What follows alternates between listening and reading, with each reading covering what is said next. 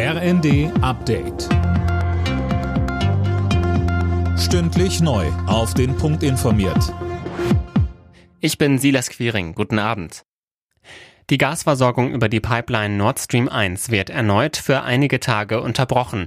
Vom 31. August bis zum 2. September gibt's keine Lieferungen, teilte das russische Energieunternehmen Gazprom mit. Als Grund werden Wartungsarbeiten genannt. Es ist nicht das erste Mal. Mit so einer Begründung hatte Gazprom die Pipeline bereits im Juli für zehn Tage stillgelegt. Zum zweiten Mal hat Kanzler Scholz vor dem Hamburger Untersuchungsausschuss im Cum-Ex-Skandal ausgesagt. Und wieder hat der Kanzler alle Vorwürfe gegen ihn zurückgewiesen, Lukas Auer. Ja, auf das Steuerverfahren der Warburg Bank habe er keinen Einfluss genommen, so Scholz. Er sprach von Mutmaßungen und Unterstellungen, die durch nichts und niemanden gestützt werden.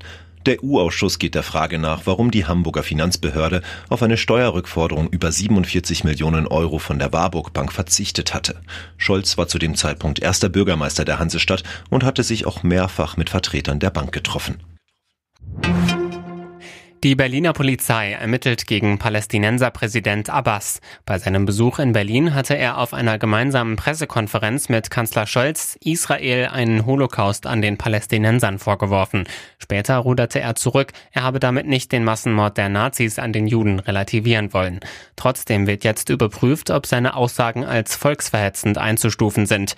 Eine Strafverfolgung des 87-Jährigen dürfte aber schwierig werden. Nach Auffassung des Auswärtigen Amts galt er bei seinem Besuch in Berlin Berlin völkerrechtlich als immun. Zum Auftakt des dritten Bundesligaspieltags hat Borussia Mönchengladbach gegen Hertha Berlin bereits den zweiten Heimsieg eingefahren.